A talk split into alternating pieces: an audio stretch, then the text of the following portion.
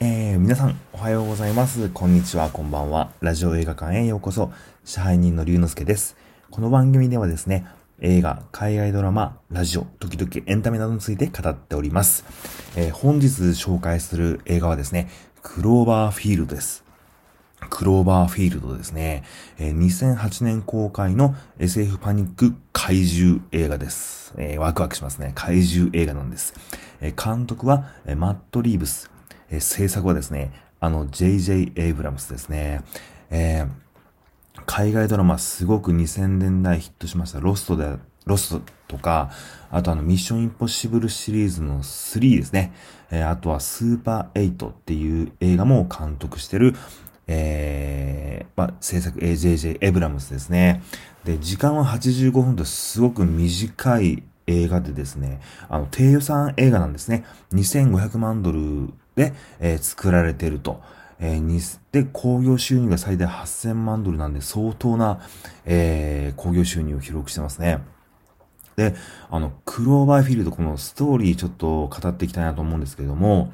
あのー、これですね、全部、あの、ビデオカメラで撮影されてます。で、ビデオカメラで撮影されてて、え主人公が、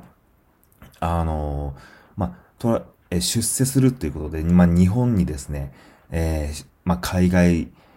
えー、なんていうんですかね、こう、まあ、副社長になって日本に行くということで、そのサプライズパーティーからこう物語が始まるんですね。で、そのサプライズパーティーをしてると、まあ、主人公がいて、まあ、彼女とか友達とか一緒にワイワイやってるんですけど、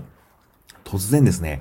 あの、大爆発、まあ、ニューヨークなんですけど、えー、なんか地震が起きて、すごい揺れて、なんか遠くの大爆発してるんですね。これはやばいということで、急いで外に出たら、自由の女神の首がポーンって吹っ飛んでくるんですよ。で、そこから、なんかわけのわからない怪獣が暴れてるぞと。なんか怪獣からなんか変な、えー、ちっちゃいですね、生物が出てきて人間を襲ってるぞというところでですね、そこから主人公たちがどうやってそのパニック状態から、えー、襲いかかる怪獣とか、えー、モンスターから逃げるのかというですね、そういったストーリーになってます。で、このクローバーフィールドですね、あの、先ほども言ったように、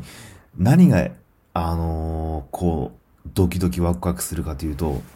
あの、モキュメンタリーっていうジャンルの映画になるんですね。モキュメンタリー。あの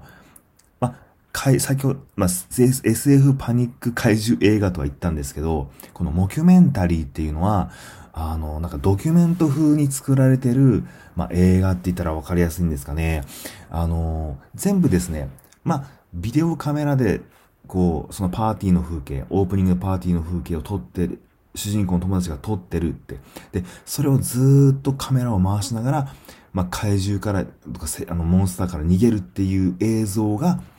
最終的に、あのー、そのアメリカの国防総省が、そのビデオを拾ってきて、再生するっていうような、あの、ストーリーになってるんですよね。だから怪獣との戦いを、まあ、一般人が記録してるビデオを回収して放送してるみたいな体の、えー、映画なんですよ。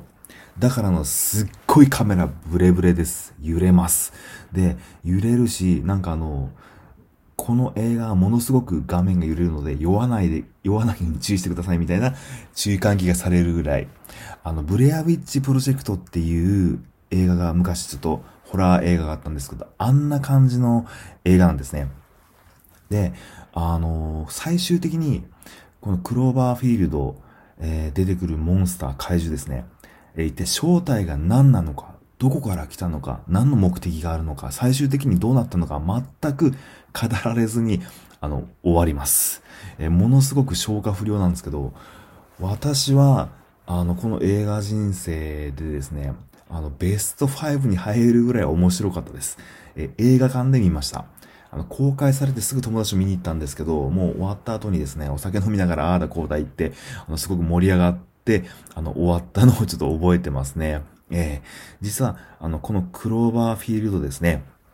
あの、ものすごく伏線がいっぱい張り巡らされてます。で、あのー、その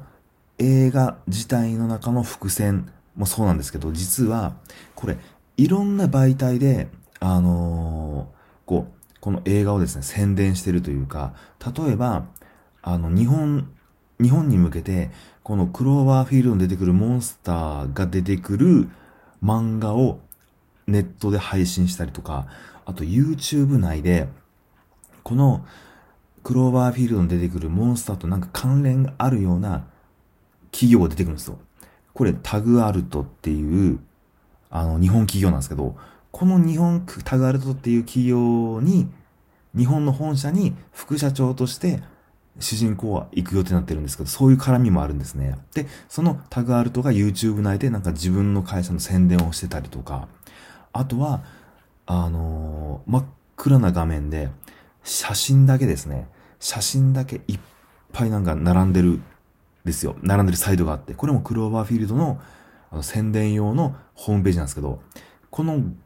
画面をずっと放置しておくと、そのクローバーフィールドに出てきた怪物、モンスターの鳴き声が何分か後に聞こえてくるみたいな、まあ、いろんなやり方で、いろんな伏線を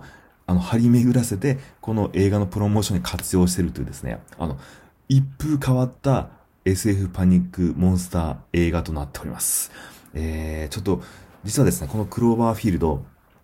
続編みたいなものが2つあります。えー、あくまで続編みたいなものと言っておくのにはちょっと理由があるんですけれども、えー、ちょっと次の回でですね、その件に関しては話していきたいと思います。えー、クローバーフィールド、